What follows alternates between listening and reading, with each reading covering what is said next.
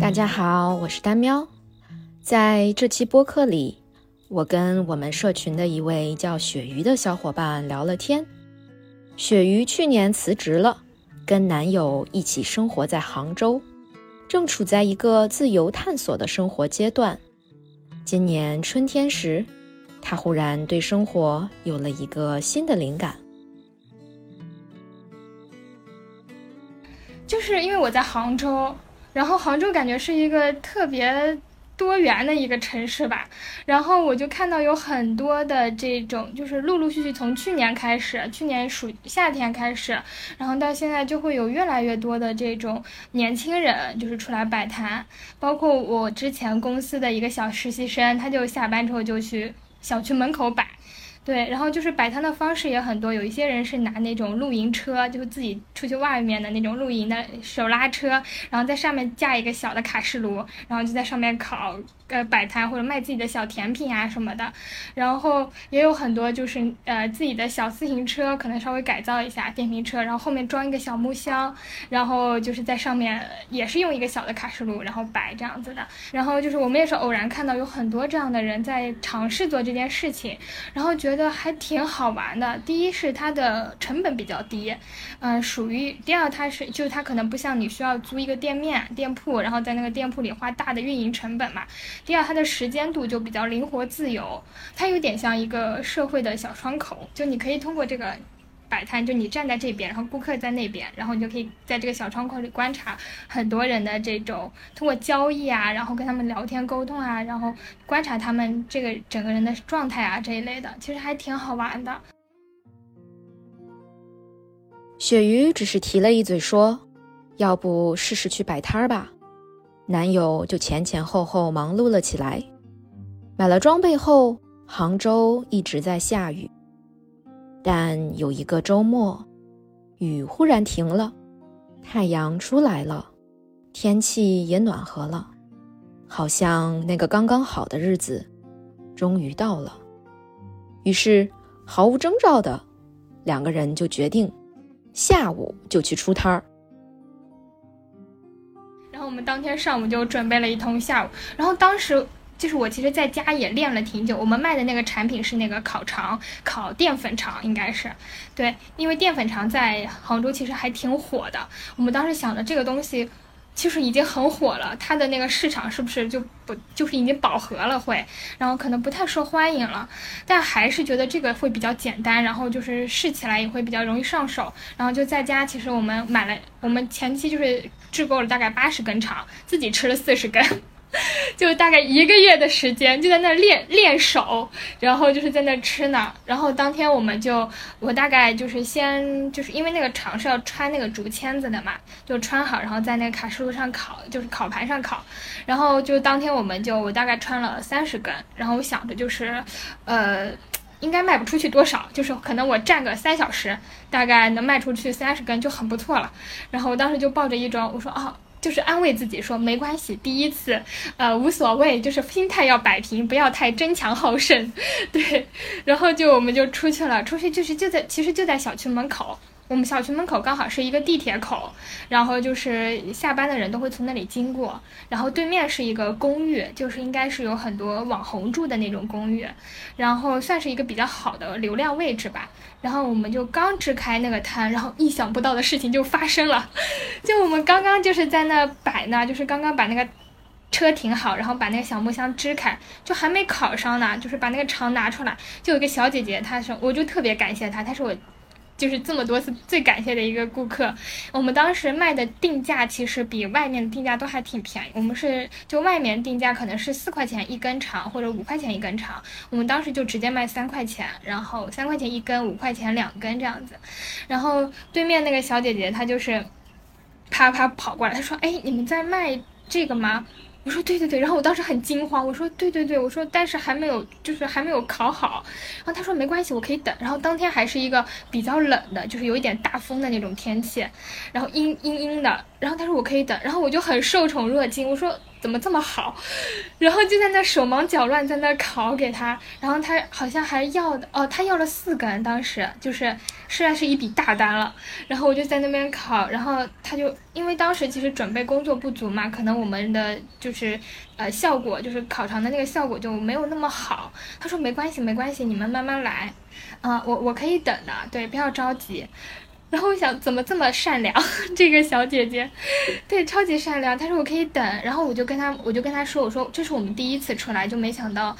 就就有人过来，就这么快有人过来，就是来试我们的这个手艺了，啊，然后他就很耐心的跟我们说，他说啊，你们还可以去哪里哪里摆，就是给我们支支招，就是说啊，如果这里不行，你们还可以去哪个哪个公园那边，那边流量也不错。然后他就很好奇，就是跟我当时想那个心态完全不一样。然后他就像一个财神，你知道吗？在那边等，然后就是周围就莫名其妙又来了好几个人，就是围在我们周边，然后就开始说，哎，这个这。这个多少钱？然后说，哎，我也要，我也要。然后就是就这样，就这样循环，就因为一直有人，就会一直有人被吸引，然后就一直过来人。然后就当天就不到，应该是快一个小时，就已经把我所有准备的东西都卖完了。然后呢，过了过了一会儿，就是有那个小区的保安就说，哎，这里不能摆，就是不能摆这里。然后但其实当时我们也已经卖的差不多了，然后就走了。第一次摆摊的顺利，给了雪鱼很大的信心。他说，他第一次决定来摆摊时，并没有什么目标，但就在这种无意之间，收获了很多人的善意，有了一次非常独特、有趣的人生体验。这种体验给了他非常大的勇气和信心，让他觉得这件事情感受还不错，是可以长期做下去的。我开始很好奇。摆摊儿是为了搞副业吗？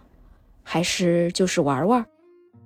没有想当事业，因为当时杭州的，第一是我们的这个，就是就是整体的设备来说都没有那么那么的专业，不像那些呃骑三轮车的，他们的其实设备总体来说更专业。我们当时想的就是探索一种更一种可能性吧，对。对，没有说我一定要就是通过这个东西来赚多少多少钱，然后或者是我一定要把这个做做成特别大的一个事事情，然后来做，只是去想要去呃实践一下，就是去打开人生的一种另外一种可能吧。就是我们其实也没有这种，就是完全没有这种经验，一对就是抱着玩一玩，然后想知道这个事情到底能。带来多大的一个成就感，然后抱着这样的心态去去做的，对，因为我觉得一开始如果目标定的太重的话，我的心理压力就会很大。对，如果我我就会有太多的得失心在上面，就可能啊，今天怎么怎么回事情啊，大家都不来买啊。虽然一开始没有任何的期待和目标，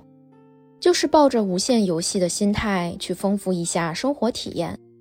可第二次摆摊时。鳕鱼的得失心就出来了。到了第二次的时候，就是其实我们第二天就准备了更多的一个这种食材，然后我们想第一次卖完好像卖的不错，然后第二次我们就准备了更多的，然后依然就是在同样的时间点到同一个地点，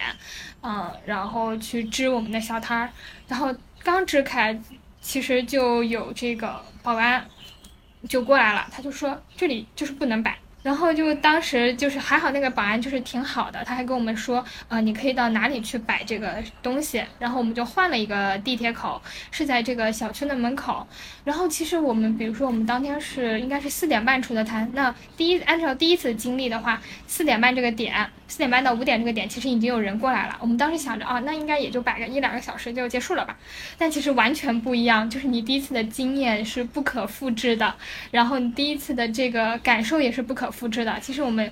前一个小时就是从四点半到五点半这个点，我们前一个小时都在换地点，就是不停的换这个口子，就是有保安会过来说这里不能摆，那里不能摆，一根都没有卖出去。就我当时那个心情，我想，我的妈呀，怎么回事？怎么怎么都不管用了？然后当当时我们的心情就很着急，然后也也就是心态就一下子不稳了。换到了另外一个地铁口，然后是在算是属于小区的范围内。然后我们就看那个人流，好像都是往那个口子上走的，然后就摆到了那里。然后大概到了六点钟的时候，神奇的事情又发生了。然后就是六点钟开始，突然有了一批人就过来说：“哎，就就来看我们的设备。”然后就说：“哎，我要这个，我要这个。”就从六点到七点，我们准备的东西又卖的差不多了，就是跟第一点第一天的那个时间点是完全不一样。我们第一天大概是从四点五十分开始到五点五十分，就差不多这一个小时是卖完了。第二天的时间就是从六点到七点这个时间点的卖完了，也就是说大家的这个可能就是下班的时间点啊，或者是走路的那个口子选的不一样，就是踩的那个流量的时间点也会不一样。两次摆摊的巨大差异让鳕鱼产生了强烈的心理落差，对是否要摆摊儿也产生了一些怀疑。他好像理解了，摆摊儿这件事情很靠运气。所以心态要放平，告诉自己，无论结果怎样都可以。调整好心态后，鳕鱼前前后后差不多摆了有十次摊儿。这些经历开始让他思考，摆摊儿这件事情到底快乐在哪里？在这个过程中，我还是体会到了很多种不一样的快乐。第一种快乐就是。嗯，服务他人的这种快乐，就是在服务他人的一个过程。其实我是一个，就是平时在家不太做饭，然后做饭可能也不太好吃的一个人。对，然后你出去，然后因为我们我跟我男朋友是有分工的嘛，就他可能是在那边。呃，负责就是我烤完给他，然后他在那边就是给到顾客，然后呃刷蘸料啊这些的这样子。然后我在那边烤的时候，其实我自己本身就是因为我自己吃是好吃的，但是我不知道给到别人是不是好吃的这件事情。但是就会有人说，就是有陌生人过来，就是站你边上说吃了一口的时候。哇，很好吃，然后我就就是那个快乐，就是觉得啊，我做的东西也很好吃，就是也会被人夸赞，就那个感觉就是很好。因为我自己老是觉得我可能烤的不够好，或者做的不够好，但是别人的反馈就是嗯，很不错。然后我就会有一种就是在服务他人的过程中体会到一个很巨大的快乐，然后我就想不停的对他们释放我的善意，就会语气都会变得很柔和，就会问他们啊，真的吗？谢谢你，然后怎么样怎么样？记得我有一次去那个，就大概有一次去那个小学门口，然后就是目标群体是小学生嘛。我会第一次体会到小学生是这么可爱的一个群体，对他们就围在你的周边，然后一直说姐姐姐姐这个是什么呀？然后姐姐姐姐这个烤肠卖多少钱一根儿？然后就会还会有小学生就过来说，然后我就会跟他说价格嘛，他说哇真的好便宜，但是我爸爸今天没有给我钱，就我身上没有钱，然后边上就会有一个他的兄弟就会搂着他的那个就是那个。肩膀说：“嗯，你今天没有带钱吗？”他说：“对啊，哇，我爸今天没有给我钱，不然我就要买了。”然后就两个两兄弟就是 就在那边看了一会儿，然后就慢慢的走远了。然后就是还会有小就是家长过来，就是跟你说：“哎，你们这个形式好好玩。”因为他觉得在电瓶车后面摆这摆摊的这种。形式就会很好玩。他说：“哎，你们这个好好玩，我觉得这个形式好新颖。我在那个抖音上面也看到了类似这样的形式，然后就给我们看那个视频，然后发现刚好就是我们关注的那个人，然后我们在那边探讨说：，哎，对对对，我就是看这个这个，然后才学习的，对对对。然后那个家长就会说：，哎呀，我我让我的朋友也去做这件事情，但是我的朋友不都一直不肯做啊，怎么样？你们这样就很好啊，就会就会鼓励我们，就是我好像也是在做一件很不错的事情，就会有这种骄傲，有一点小骄傲的这种。”这种感觉，然后还有人会过来，就是，呃，跟你讨论说，哎，我最近工作状态怎么样？就有一个顾客，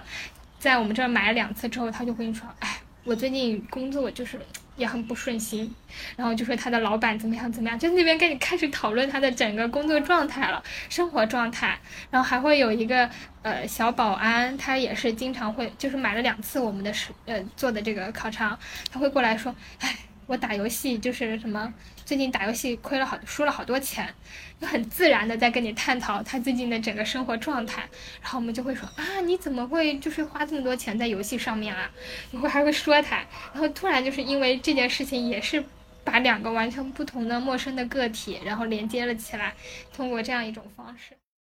摆摊儿这么多次，鳕鱼从来没有碰到过不好的消费者。所有的人都对他展示出了很大的善意和好奇，好像因为食物这件事，人与人之间一下子就被连接起来了。我很好奇，鳕鱼在摆摊时遇到的善意，究竟是一个普遍现象呢，还是跟他个人展示给外界的能量有关？有，其实是有关系的。因为，嗯，其实人只要一多，我的整个能量状态就是很饱满，然后我就不由自主的想要对他们好，你知道吗？可能是第一是因为他们确实买了你的东西，但第二点就是我会觉得有人愿意买花这个钱买你的东西，你就是要把服务这件事情做好，你就会不由自主的想要做好，然后不由自主的想要对他们好，好像不是简单的处在一个。顾客、买者跟消费呃卖者跟买家之间的关系，这种纯粹的交易关系，你就会想，嗯，如果我这次对他好，他可能下一次还会来光顾你，或者是你对他就是感受好。有时候我会在想，如果这个人可能今天下班了，他整体的状态是不佳的，或者他在公司上面遇到了很多烦人的事情，嗯，然后他过来买你的食物，可能就想。就是想通过美食，然后来缓解一下自己的心情。那你对他好一点，你对他态度好一点，可能会让他今天整个人的生活状态都会不一样，都会开心一点。可能我以前处在的一个工作能量、工作环境中，能量不是那么充足，然后我下班的感觉我就会很疲惫、很难受，然后我就会什么都不想做，然后可能偶尔会路过一个小摊儿，如果他对我的整个能量就是很饱满、很美好。我会觉得啊，就是这个世界还没有那么糟糕的那种感觉，对我会马上从那种疲惫的状态中脱离出来，觉得好还是挺美好的。所以我也就是我在做这件事情的过程中，也会想到说，我也想传递给别人这样的一种嗯善意的美好的一种能量吧，让大家至少在呃拿到的那一刻、吃上的那一刻，觉得好开心，就是嗯这个东西真好吃。可能因为摆摊儿这件事对鳕鱼来说，根本就不是一份工作，他整个人的期待和状态就很不同。当不期待物质回报的时候，摆摊儿的快乐就变得纯粹很多。我以前在我高中的时候有干过，就是去打工嘛，出去打工，然后是在也是在一些餐饮店里面打工，然后去帮助。因为我那个时候高中的时候，其实我根本完全没有那种服务他人的什么叫服务他人的意识，我只是在完成我的本职工作，我只想到啊，我今天累了这一天了，我拿到我的钱了就 OK 了。但具具体就是呃。在做，我就没有意识到“服务”两个字是什么意思。我只要就是不出错，我当时的那个心态就是不出错就可以了啊，就别人不要投诉我就可以了。至于他们吃到的是什么样子的，他们的感受如何，完全就是不 care 的那种。呃，然后当时的那个心态就是因为是打工嘛，打一天下来会觉得啊好累啊，就是我为什么要做这件事情，就满是自我怀疑，为什么要做这么辛苦的工作？对，然后到现在，然后来做这件事情，其实。我不知道是不是因为自己在做这件事情，所以在面对他人的时候，服务他人的时候，体验就是完全不一样了。没有赚多少钱，但是在过程中就是能够收获到很多种不同的能量状态。除了跟消费者打交道，摆摊儿也难免遇到保安和城管，跟执法者打交道的体验，往往不是那么令人舒服。在没有做这件事情上，完全不会注意到他们，你知道吗？什么城管，什么小区保安，什么物业保安，就是我平时都会觉得他们不存在，你知道吗？然后但是在做这件事情，我突然他们一下子就全部涌现在了我的面前，你知道吗？对他们的存在感本来是这样子的，然后一下子就变拔得很高，然后甚至他们可以定义你。这一天的生意到底怎么样？有就是掌握在他们的手里面了，只要他看他愿不愿意放你一马，你知道吗？然后我们大概其实，在前几次的过程中，就是经常会遇到城管，其实遇到比较少，主要是是跟呃小区里面的保安，然后物业的呃地铁口的这些保安，他们会管理秩序嘛，所以他们一看到你，其实不管三七二十一，他们只是就他们的概念就是这里就是不能不能允许摆的，不管你是什么样的一个。状态都是不能、不可以、不 OK，就是不 OK，然后他们就会说：“你赶紧走吧。”但是其实我们大多数遇到的这些人，呃，其实都还好，就是没有特别特别恶劣的态度去面对你，只是说，呃，他们可能就会拍一个照，然后让你走开。然后有一些人还会很善良，就有一些保安的态度就会很好，他会说：“呃，你这个东西呢是在这里是不允许的，呃，但是你可以怎么样怎么样，就给你提一点。”嗯，非常隐形的小妙招。然后你我就会去很傻的去问他啊，那应该去哪里摆呢？他说这个我不能告诉你，但是你应该去。他就会用眼神示意你。啊，去那边啊！我说啊，就是有这种，就是很好玩，你知道吗？就他在职责上他是不能说的，因为这是他的职责，但是他会很善意的提醒你说啊，去那边。然后就啊，谢谢谢谢。但是我们也有遇到过一些态度挺恶劣的一些人，我们当时的心里想，我们都明明都是这个城市友好公民，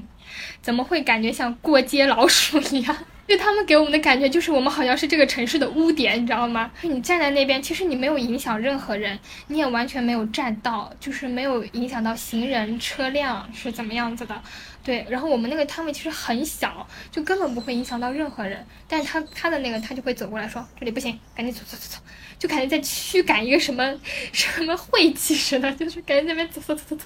那边走。然后呢，就是然后我们就跟他说我们。就是根本就没有怎么样怎么样，就是只是，而且我们我会跟他说，我们只在这里摆一会儿，可能马上就走了这样子的，因为当时也有顾客在嘛，他就说不行不行，就这事情就是不能做啊，你赶紧走吧，就是这样子，就态度就是极其恶劣，然后就是其实这种感觉是特别不好的一种感觉，就是就是你感觉完全没有得到尊重，不要说平等了，就是尊平等跟尊重都没有，嗯，就是你会产生一种自我怀疑吧，你就说。我为什么要遭受这样的待遇？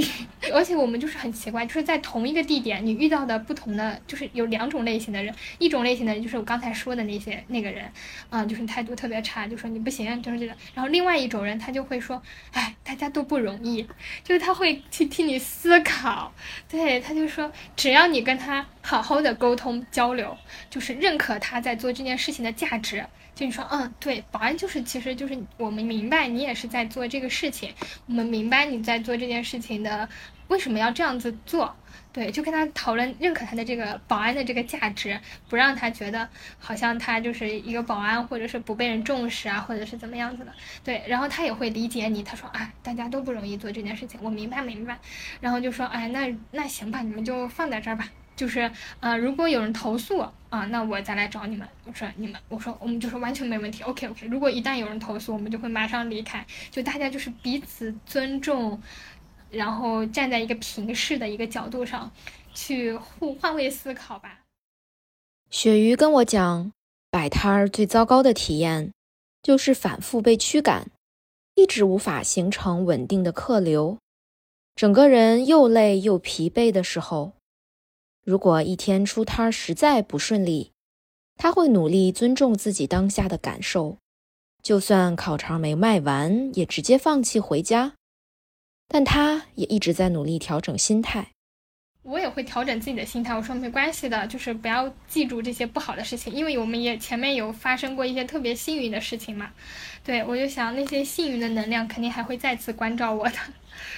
对它不会影响我长期，它只是会影响我当下那一刻。然后我诚实的告诉自己，我会说，如果你不想做，你就现现在当下就不要做好了，你就休息一下好了，嗯。嗯，如果你明天的能量还是很饱满，那你还是可以继续去做这件事情。所以我会体会到每一天，真的是每一天的能量状态都会随着各种不不稳定的变化的因素，然后每天的状态也不一样。因为换做以前，我可能就是当天的状态不好，它会影响我很久，它会影响我第二天做事情的整个状态。嗯，不可能会影响一天或者是两天，就它那个。不好的能量就会一直积攒在我的身体里面，对，然后我可能就在家啊想 worry，一天到晚担忧，哎，这个不行，那个不行，这样子我这样做就是不对的。但是在做这件事情之后，其实没有时间给你去思考那么多，因为你只有行动起来了，你才能够知道你当天到底是 lucky 还是 unlucky，就是你没有办法提前去预知。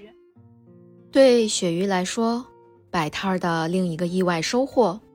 就是开始能够真实体会小摊贩的不容易，尤其是他们在面对执法者的暴力时，体会到的恐惧和无助。就是因为我是站在卖家这一端，然后我也会去思考，可能我们这些普通人，因为我们其实还是属于一些就是就是抱着玩的心态去做这件事情的。那真正的以摆摊这件事情为生的一些人。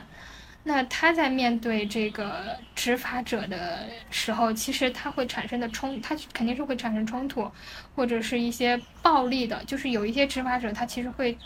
他如他不算暴力吧，就是说，如果你不听我的。嗯，我就会对你怎么样，怎么样，怎么样？就那个法的权利是掌握在他的手里，我就可以对你采取什么样的行动。然后我就想到，其实我之前在网上有看过一些视频，有一些年纪比较大的一些，嗯，可能老爷爷、老奶奶，嗯，他们其实就是在路边摆摊，但是就会有一些特别不好的管理者对他们进行暴力的。可能是打，就是说还会打他们，殴打他们，然后驱赶他们，然后把他们的东西全部都摔在地上，然后就会被人拍下来，就会传播开来嘛。然后我就觉得，其实我就是为我一其实一开始就会想不通，他们为什么要这样子去对待一个，就是明明就是大家都是人嘛，为什么要去这样子对待另外一个人呢？对，就是。就很想不通，只是因为他们穿上了那一身制服嘛，他们的权利就可以这样子随意被滥用嘛？对，就会就会去思考，包包括这次我摆摊之后，嗯，其实也会就是也会对这样的人进就真实的去建立这种关系之后，我也会去思考，就是我们这些摆摊的人，他们到底需要一个什么样的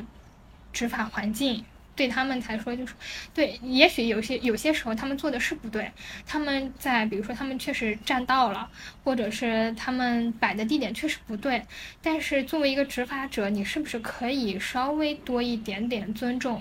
多一点点包容，去提醒他们不要不要不要再做这样的事情，对，然后你甚至可以，如果可以的话，你可以放过他们一点点。就是对你只要善意的放过他们一点，他们可能就是就会很乖的就走了，然后可能啊就是后面可能还会卷土重来。但是我觉得就是这个城市其实很多人留在这里，因为这两天我之前摆摊的时候有遇到一个外卖小哥，他就过来买我们的小烤肠，然后呢他当时就是在呃手机里面应该是跟另外一个人聊天，就说，唉，杭州这个城市待不下去了，就是说这里。就是待不下去了，因为他觉得那个，可能他送外卖送的不够好，赚的钱不够多吧，就让他生活不下去了。对他会觉得这里生活不下去。其实我不止一次听到这样的声音了，他会觉得这个城市，哎，真的就是好像没有没有给给他活路的这种感觉。对，那我就在想，其实，嗯。我们在做，其实这个城市是有很多人组成的嘛，那可能有各种各样的管理者，然后各种各样的生存者，嗯，然后有各种的机会，有各种的市场。那么在我们可控的范围之内，就是人为可控的一些范围之内，我们是不是可以给这些人多一点的善意，多一点的包容，让他们可能会有一点点信心，愿意在这个城市。生活下去，会觉得即使这个市场机会没有那么多了，或者是呃我赚钱的门路也没有那么多，我也赚不到那么多钱，但是这个城市留给我了很好的一个印象，嗯，他的管理者、他的执法人员、他的其他的一些陌生人都给我释放了很多的善意，嗯，那我比起我在可能我回到我的老家，嗯。在那里不被人重视，不被人关注，那我在这个城市获到的重视、尊重、关注，嗯，更多更好，那我也愿意在这里留下来。其实，嗯，对，就就会有这样的一个感慨在。像昨天就是，昨天我们俩没有摆，但是我们出去骑车了。骑车回来之后，在我们原来的老地方，就是遇到了摆摊的人嘛，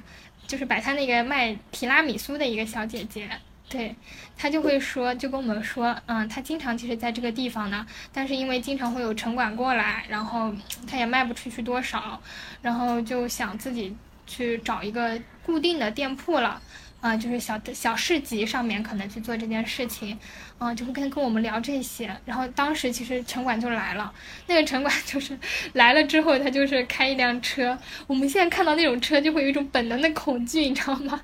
原来就是完全不在意的，现在就是觉得那个车就是本来是这么小，一下子变那么大，就在你面前，然后闪着那个警警灯，然后你就会有一种本能的恐惧，想要逃跑的这种恐惧。然后我们还去很善意的提醒一个，就是在地铁口摆摊的一个，呃，算是一个年纪比较大的一个老爷爷吧。我们会跟他说，我们说这附近有城管，就悄悄告诉他，就说这附近有城管，你要小心一点。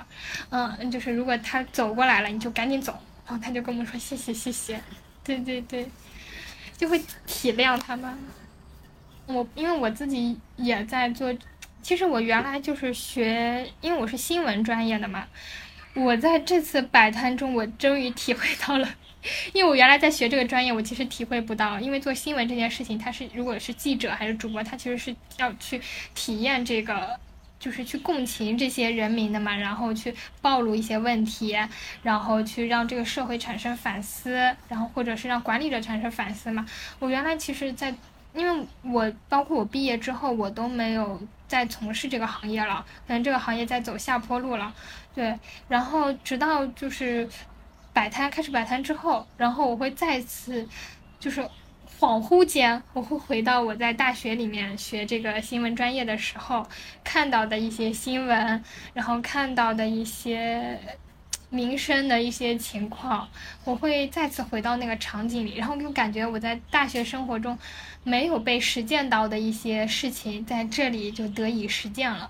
嗯，所以我在做这件事情，包括我以后想，我如果去那个餐馆了，或者我去这个服务行业里面享受服务的时候，我也要对那些服务者多说一声谢谢吧，就是感谢他们。如果他们特别真心善良的。就是在用他们的手艺在服务我的时候，我也要多跟他们说谢谢，让他们让他们也高兴。对。最后，我们聊了一些跟成本和金钱有关的问题。我问鳕鱼，摆摊儿到现在赚到钱了吗？到目前为止，应该算是小有盈利吧。对，小有盈利，因为我们成本其实没有特别高，因为我男朋友他是一个。特别会买极致性价比的东西的人，嗯，车本来就有，就本来就有电动车，对，只是在那个后面装一个小的架子，然后把那个木箱子架在那个架子上面，然后你就可以在。对，车是自己的，然后你就可以在那个木箱上面开始搭你的卡式炉，搭你的烤盘，然后在上面坐用其实没有特别大的成本，就是成本几乎是很小。我们其实大概在呃五次左右，就摆了五次左右之后就回本了。嗯，然后接下来的就是食材的成本了。对，工作日的话大概是在一百六十一百六左右吧，就一次营业额一百六。然后，因为我们的烤肠是卖，现在是四块钱一根儿，十块钱三根儿，所以大概能在工作日下班可能摆两三个小时，大概能卖出去四五十根儿左右。对，然后如果是周末的话，嗯，我们有一次的周末营业额最高的大概是三百多吧，三百五十左右好像是，就会翻一下。摆摊儿赚的这笔钱虽然不多。而且最开始摆摊儿也不是为了赚钱，但是鳕鱼很诚实的分享，这件事情做着做着，对金钱和盈利就开始产生一些得失心了。哦，我先讲一个特别好玩的例子吧。嗯，我原来就是一开始我其实对赚钱这件事情我也是就是没有太大概念，就是至于我要赚多少才算好也没有概念。但是，呃，到了后面就会有。就是我会我会把每天的营业额都写在一个小黑板上面，然后挂在那个门背后，然后就想啊，今天是赚一百多，明天是赚两百多了，然后后天营业额是三百多，然后又回到了一百多，然后就会有这个比曲线就会在了。然后我记得我们有一次这个去去那个露营的地方去摆摊。然后当时也是意想不到的一个，就是生意还不错，对。然后到最后的时候，呃，就太阳已经落山了，我们已经打算收摊了，就还剩最后三根儿。三根的时候，我们是十块钱卖三根儿嘛。然后就有一对这个小姐姐就过来了，她就说啊，那我要这三根儿了。然后我想，哦，那。太好了，就是最后三根都卖出去了，然后我就在那边烤，然后烤着的过程中，那个因为我们是用气罐嘛，是用卡式炉，它是有那个气罐在的，那个气罐就是没有气了，然后我们也没有备用的，然后一旦没有气，它就没有那个火了，所以就是就是导致我其中两根烤的还可以，但也没有特别好，跟我平时水平就是相比较还是很差的。然后有一根没有烤，没有完全就是没有熟嘛。然后当时他就说，我就跟他说了，我说，哦，不好意思，我这个气罐没有气了，嗯，我把这两根给你吧。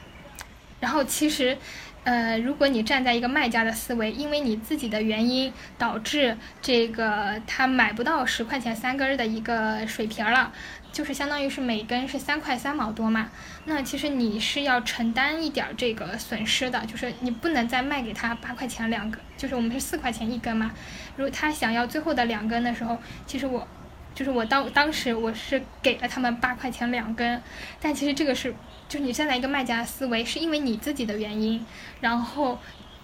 就出现了这个损失，其实你不应该再卖这个钱了。我当时他在付款的时候，就他已经付了十块钱，我当时其实应该退回他，比如说退回他三块钱，或者是退回他，呃三就是再多一点儿，就是因为是我自己的原因。但是我当时在退钱的这一步竟然产生了犹豫，对，就是很大的一个犹豫。我当时就想，呃，按照理论上来说，我应该只退他两块钱，但是呢，因为我的原因，我其实实际上抱着一种敬业的态度，我应该退三块钱。我就在这个两三之间。犹豫了，你知道吗？我们后来想想，其实真的就只有一块钱，好吗？就是，但是我当时因为摆了两个小时，我就觉得好累哦。我我一毛钱我都不想损失，就是那种心态一下子就上来，那种那个欲望的那种感觉就一下子上来了。我就想，我就把那个三打上去之后，我把它删掉了，然后我就打了一个二，然后马上就按那个确定。然后就反过去，当然那个就是那个小姐姐没有，其实没有说任何的话，其实，但其实你如果换做一个比较计较的人，他就会说，哎，这是你自己的原因啊，怎么样怎么样怎么，但他就没有计较任何，他们两个就拿着那两根没有烤的特别好的肠，然后就在那吃着走了，然后我当时就看着他们的背影，我想，我怎么能做这样的事情？对，就是很大的这种心路的感觉，然后我回来之后就，然后我就跟我男朋友，然后男朋友就问我你收了他们多少钱？我说我收了他们八块，他就跟我讲这个道理，他就说，他就开始跟我讲道理，他说你是一个卖家，你想想如果你在那个淘宝上面买东西，呃，比如说是三百减一百的这种优惠，然后因为商家的原因，你突然得不到这个三百减一百的优惠了，你自己心里不难过吗？我想。确实是这样，我一定会跟商家吵吵的，嗯，然后我就一下子，我当时的心态是，我一毛钱都不想损失，我不要，我今天很累，我要付出这个，这是我应得的，我会这样子想，就会有很多这种计较心、得失心在里面。对，就是好的。然后第二天我就学乖了。第二天别人跟我还价，他说啊，那你那个七块钱给我两根呗。我就我就想到了我前一天的那个经历，我就我说啊，没问题，就给你吧，给你，我损失一点没，只要你开心就好。就是在这个纠结之中，在这个忐忑之中，我一下子觉得，我我就一好像一下子就认识到了自己的一点一点，就是第一是认识到了自己对于金钱，然后对于。呃，这种欲望背后的一种小观察，是一个观察。然后第二种知道，其实我心里是这种忐忑、这种不安，就是可能会让我更更看清自己是一个什么样子的人嘛。到底，其实我我刚才说嘛，我在就是我有记录自己每天的这个营业额到底是多少，然后我看着他们起起伏伏，然后尤其是上一周，其实呃。都不太好，就是上一周因为天气的原因，然后因为各种各样的原因，其实一就是整个收入也都不怎么好，都是处于一个比较低的一个状态。嗯，我自己就会觉得就会有很强的这种得失心，到后面就会一直盯着那个数字，就那个金钱数字，就会想啊，我今天明明就是就是做了很多准备啊，然后我在那也待了很久啊，但怎么会没有人？买呢这件事情就就跟之前那一周可能完全就是不一样了，你就会觉得，哦，好累，然后好疲惫，哦，我要不要做这件事情了？就会有各种各样的心态，就是因为那个数字的变化，然后发生的那个变化。对，然后我就在想，我自己就是，其实我一开始的时候就根本就是没有想到说。呃，我会做这件事情，我在这件事情里面能够收获那么多不一样的体验跟感感受，对，嗯，然后到后面就变成只盯着这个数字，而完全忘记掉了，就是我一开始就是抱着一种体验玩的心态，那种感觉就会陷入到那个里面去，呃，就那那种那种不好的状态里面，然后被他被那个数字所左右了。对，但你只要抽离出来看，其实也没什么。对。反正就是很神，也是很神奇。我一开始就会陷入到那个状态里面，就会觉得，啊，不不要做了，就是好累哦，就是嗯，每天赚不了多少钱，还要被保安赶，还要被人说，我为什么要就获得这种不好的这种体验？然后其实我是在抗拒这些。其实我想的，我就是会把就是这种体验分为好的体验跟不好的体验，但其实他们都是体验本身。全部都是体验本身而已。我为什么要只记着那个好的体验，而去抗拒那些不好的体验呢？这种就是人，就是一种生活嘛。生活不就是这样的吗？起起伏伏，起起伏伏。对。我们还发现，比较心和得失心这件事，不仅存在于金钱关系里。鳕鱼一开始的确很享受摆摊的乐趣。但也因此错过了许多以前常常享受的户外生活。时间长了，一些失落和怀疑又涌现出来了。之前一段时间，就是在摆摊之前一段时间，我都是在享受各种生活上的，比如说去到户外，从户外中获得快乐，从自然中获得快乐，然后去专注做自己，比如说去读书，去做运动，去去去做这种，去跟线上的社群里面进行交流啊，这种这些都是快乐嘛，对。但是自从开始摆摊之后，其实因为要把时间。放在这个上面了，所以我其实在这上面的体验感就会少了很多，然后我就会，就是心里面就会觉得，嗯，做摆摊这件事情好像占用了我很多原来快乐的时间，然后我会觉得，就心里面就会觉得，哦，人家都在外面玩，然后我在这里，我在这里做这样的事情，尤其是中午。对，我会质疑他，然后尤其是周末的时候，大家都比如说在外面露营或者去外面骑车了。我原来很，我们原来很喜欢骑车啊这样子的，然后在做户外，可能去去徒步、去爬山了这样子的。然后我就会周末就还要在那里摆摊，虽然我也在露营，也在体验一份不一样的快乐，但是我感觉我自己被受限了，你知道吗？然后我就会产产生这种。就是比较的感觉，然后后来我就一直在想，然后就一直在这种冲突冲撞里面，就是两种情两股情绪在对撞啊！我一边在回忆我过去的那个自由烂漫的生活，一会儿一边又在就是在这边限制于这个摆摊的这件事情，嗯，就是虽然它也给我带来了很多的快乐，但是我会去比较嘛，就是有这种比较心，然后突然有一天。然后我就想，我为什么要比较这件事？就是为什么要比较两种不同的快乐呢？就是明明他们都是，都是，就是我不管是在户外也好，或者是在现在在摆摊也好，明明他们带给我的感受其实都是很类似的，就他们都是给我带来了一种快乐的、圆满的、呃知足的，可能还享受当下的这种感受感觉。但我为什么要去比较两件事？做两件不同的事情，然后获得两件好像是不一样的快乐，对，但他们明明其实带来的体验都是一样的，然后我一下子就释怀了，你知道吗？因为我看到有一些，我之前在那个小红书上关注过一个博主嘛，他就是呃辞职之后，他也是裸辞，然后从大公司辞职之后就开始做各种各样的兼职，然后他说他每现在过得比之前在上班还要忙，他每天可能。是他在做三到四份兼职，然后自己还在做小创业，嗯，然后可能每天十点，然后到晚上两点，然后他觉得他一边是在焦虑自己的兼职这件事情，一边又在焦虑自己好像不能躺平，嗯，他觉得他很羡慕别人能够在比如说辞职之后，可能去过一段嗯跟以前完全不一样的生活，嗯，然后状态也不一样，但是他一直一直都在。就是在焦虑当中，然后也在忙碌当中，然后就是在那样的一个状态中，他就写自己的心得。他说：“我为什么要焦虑躺不平这件事情呢？”嗯，然后其实下面的评论，其实大家其实还很羡慕他那样的状态，会觉得他至少知道自己想要的是什么。嗯，他会从这些事情中获得这种忙碌感、价值感、意义感，都是很棒的，可能比。现现在正在上班的一些人，嗯嗯，能体会到的更多，所以完全就是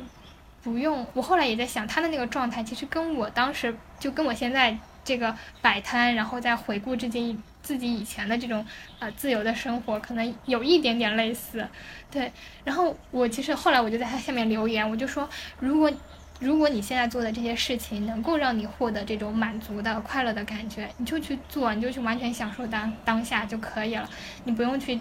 一边想着啊，我怎么躺不平，然后一边就是还在焦虑这些事情，完全没有必要。如果你现在的状态就是想要做这件事情，你就去做啊，因为你还有很多的时间，只要你还活着，还很快乐的活着，你还有很多时间去做别的事情。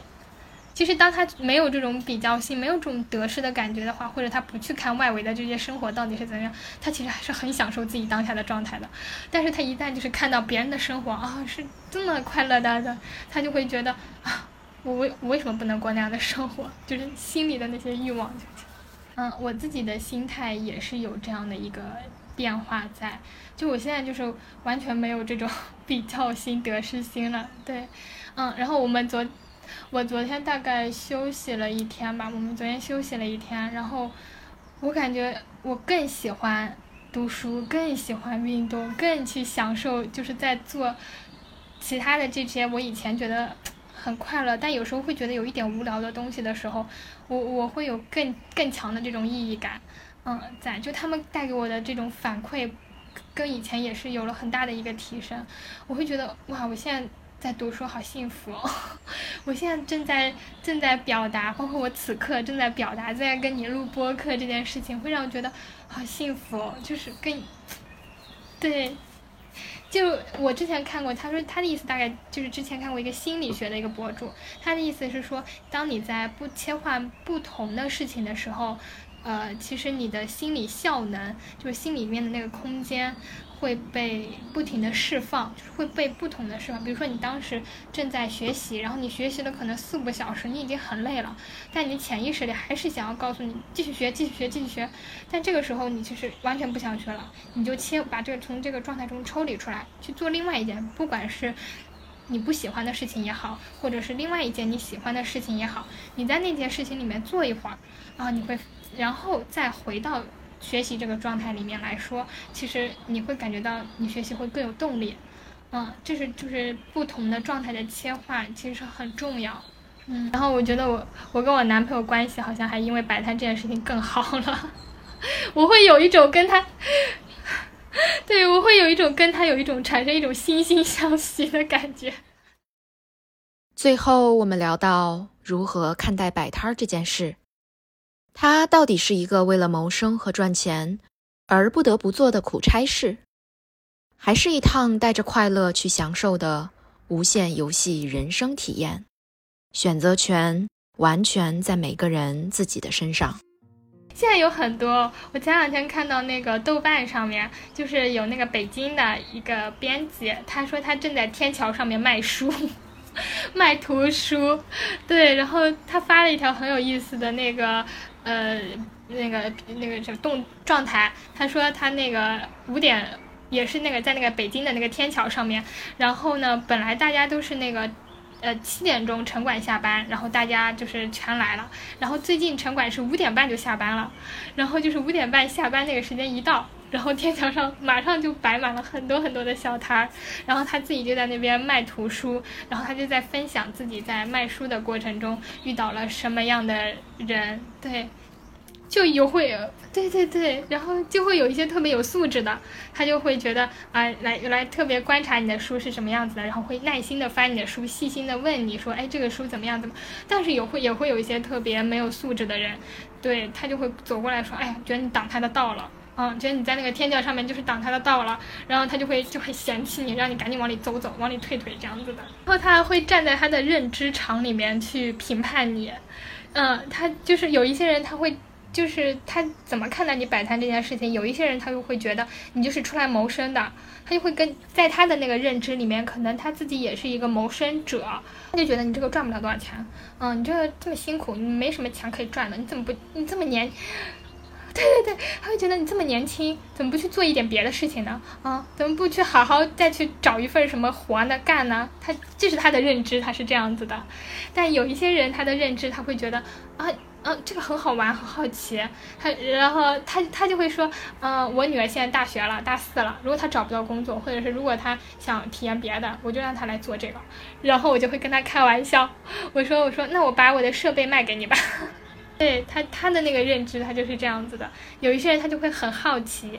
就是说，哎，你们这个方式呃是怎么做的呀？嗯，然后就就。就是他自己可能也想尝试这样的方式，然后就会来问你这个生意，呃，这个钱好不好赚？这个生意到底怎么样子？嗯，就就会来，就是他就是不同人的认知场，然后他会带给你不同的评判，嗯，但具体好不好这件事情只有你自己知道。对我一开始会受他们的受有一些不太好的认知的影响，就会觉得好像。摆摊这件事情是不是就是有点丢人，或者是有一点不好意思的这种感觉在那里，然后我就会一直低头，就是低头。但当有一些人会给你好的感觉，就他们也很好奇，他们觉得这个事情也很值得体验的时候，你会抬起头就说嗯，然后就很 站在一个那个有经验的过来人的角度跟他们讲这件事情，然后我就会告诉自己，这也只是他们的这个认就不同的认知而已。对对，不要我不要被影响就可以了。那到底如何用无限游戏的心态去摆摊儿呢？好像就是别想太多，别想结果，别想赚多少钱，也别想别人怎么看你，就是带着平和的心去体会这一场难得的人生实践而已。就是我会回顾的话，我会就会觉得，嗯，我今天虽然比如说营业额虽然不好，但是我获得了，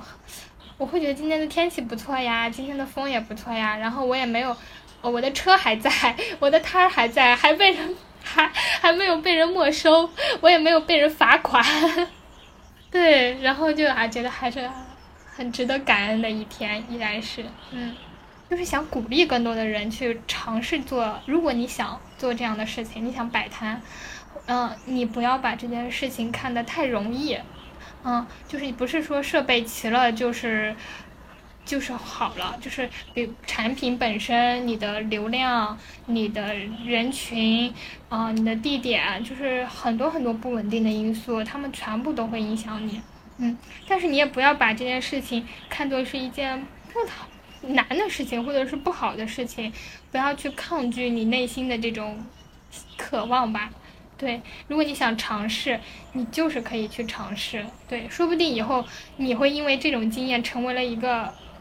就是真的去做生意了，或者是你真的拥有一个自己的店铺了，这样子。最后，如果这期播客有启发到你，我想对你说，不论你处于什么样的环境里。你是你人生的主宰，你永远可以在生活里选择为自己开启一场无限游戏。想做什么，就大胆去试试吧。人生不就是要这样好好体验一次吗？你现在收听的是爱与星球，爱与星球是一个专注内在探索的自我成长社区。聚集了一群用真诚与爱去连接彼此的小伙伴，关注同名公众号，加入社群，和我们一起创造生活，开启人生无限游戏吧。